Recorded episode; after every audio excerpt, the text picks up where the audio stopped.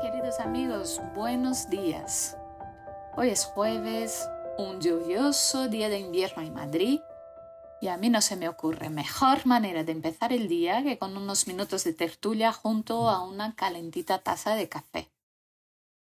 Ayer en la consulta, cuando le dije a una jovencita de 16 años que tenía esclerosis múltiple, me miró fijamente y la verdad tranquilamente y me preguntó, ¿y eso ahora cómo lo trago, doctora?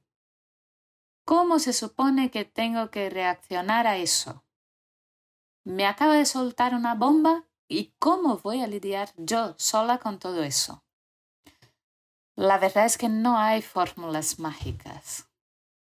A lo largo de tantos años dedicándome a la esclerosis múltiple he podido ver casi de todo.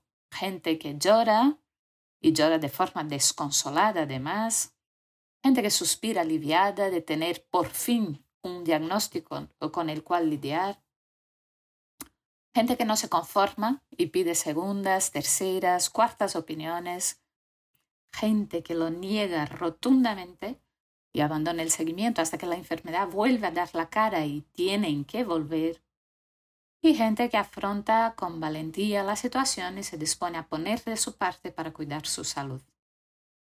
Realmente he visto de todo. Y lo que he aprendido es que hay que pasar por esos sentimientos.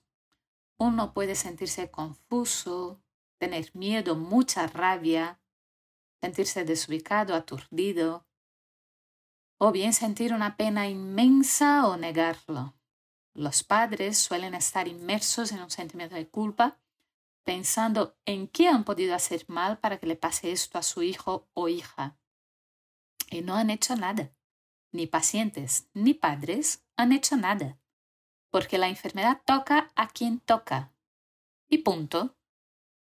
Así que hay que reconocer esos sentimientos, ponerles nombre, sentirlos, validarlos y dejarlos ir cuando toque.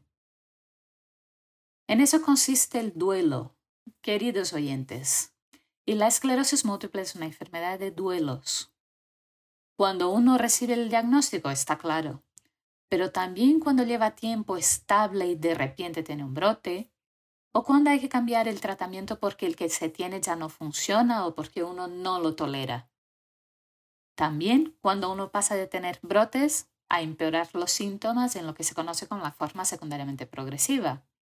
Son varios pequeños duelos a lo largo de la vida por lo que habrá de pasar de la mejor manera posible. ¿Y cuál es esa mejor manera? Pues si pensamos en el duelo como un túnel, nos tocará caminar un tiempo por las tinieblas antes de ver la luz al final, y mejor hacerlo con compañía. Os voy a poner un ejemplo. Hace unos años tuve una paciente que no le había contado el diagnóstico ni siquiera a su esposo.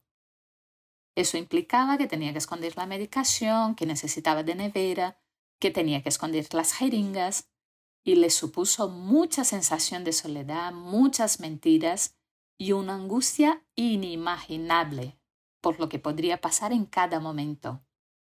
Cuando le pregunté por qué lo hacía, me contestó con una frase que suelo escuchar muchas veces en la consulta. No quiero ser una carga para nadie. Vamos a ver. Es comprensible que nadie quiera cargar a nadie con sus problemas. Pero, ¿qué es preferible? Que la persona con la que compartimos nuestra vida se entere de todo de golpe cuando toque un brote grave o cuando los síntomas empiecen a progresar? ¿O es mejor que sienta que confiamos en su amor y que le permitamos compartir el camino y asumir los problemas poco a poco, como lo haremos nosotros?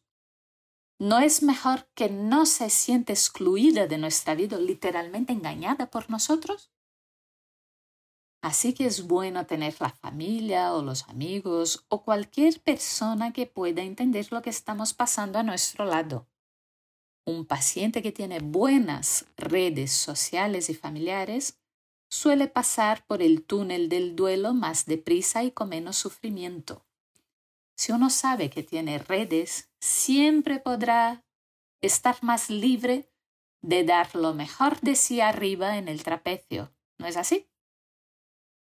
Por eso suelen ser personas confiadas y seguras con una actitud que les permite hacer los cambios necesarios en su vida para empezar a cuidarse si no lo han hecho hasta ahora.